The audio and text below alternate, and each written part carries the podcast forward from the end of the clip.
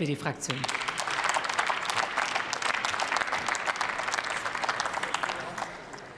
Sehr geehrte Frau Präsidentin, liebe Kolleginnen und Kollegen! Frau Scudelli, damit setzen Sie natürlich jetzt Maßstäbe für alle nachfolgende Reden. Äh, gut. Ich möchte mal ganz kurz noch mal darauf eingehen, dass wir hier drei Anträge der AfD vorliegend haben, die allesamt die gleiche Richtung zeigen. Sie haben keine Verantwortung für die Energieversorgung in Deutschland.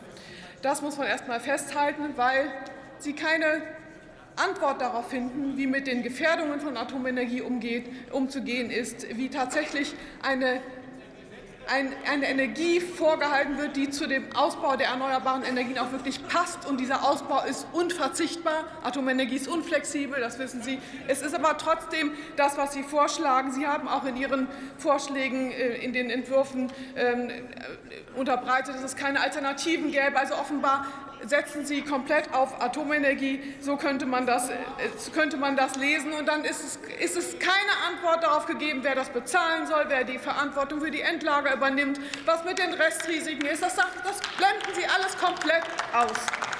Ich finde aber auch interessant, ich finde auch interessant, dass Sie jetzt auf einmal tatsächlich beginnen, mit CO2-Emissionen in Bezug auf Energiegewinnung zu argumentieren.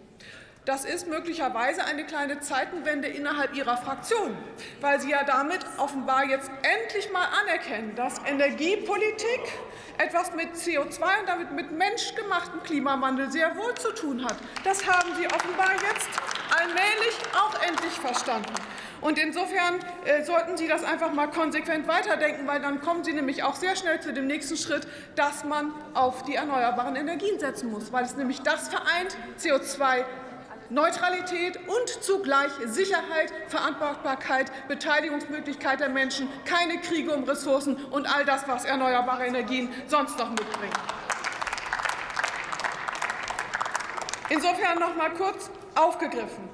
Es ist in der Tat so, dass die Atomenergie eine, ein hohes Risiko für alle Staaten bedeutet, die auf Atomenergie setzen. Ich möchte das noch mal kurz auch in Richtung der dramatischen Situation in Frankreich äh, erläutern. Wenn ein so hochgradig, ein Industrieland, was hochgradig von Atomenergie abhängig ist, mit den 56 Meilern über die Hälfte Stillstand dieser Meiler hatte, davon ein Großteil klimarelevanz bedingt Stillstand hat, der andere sicherheitsrelevant bestimmt Stillstand hat, also Herr Wiener, äh, da muss ich auch in Ihre Richtung sagen, Sie haben ja ein Plädoyer für Atomenergie trotz all dieser Risiken gehalten, auf Basis von Anträgen der AfD. Das muss doch auch mal hier gesagt werden, was das hier eigentlich für ein Statement von Ihnen ist. Ein Plädoyer für Atomenergie in diesen Zeiten? Ist das tatsächlich die Politik der CDU-CSU? Es ist, es ist schon sehr erstaunlich. Es ist außerdem so, dass EDF der Konzern, der hinter der Atomenergienutzung in Frankreich steht, allein im letzten Jahr 18 Milliarden im Minus war. 18 Milliarden.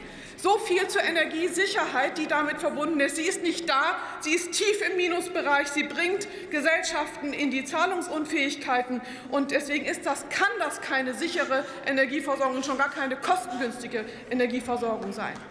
Und wenn dann auch immer erklärt wird, das ist die nächste Nebelkerze, dass Deutschland einen Alleingang ginge mit dem Ausstieg aus der Atomenergie, muss man auch noch mal zu den Fakten zurückkommen. Fünf Sechstel aller UNO-Staaten benutzen überhaupt keine Atomenergie. Gar keine Atomenergie. Fünf Sechstel. Ja, das ist. Ja, dann haben Sie offenbar nicht nachgerechnet, wie viel das bedeutet. Es ist, das ist die Realität. Das ist, dann können Sie, das ist die Realität. Das ist die Realität. Wenn Sie das mit Alleingang bezeichnen wollen, dann weiß ich nicht, Mathe gelernt haben. Das ist jedenfalls nicht eine Rechnung, mit der man verantwortungsvoll in die Energiesicherheit einer Nation investiert. Vielen Dank.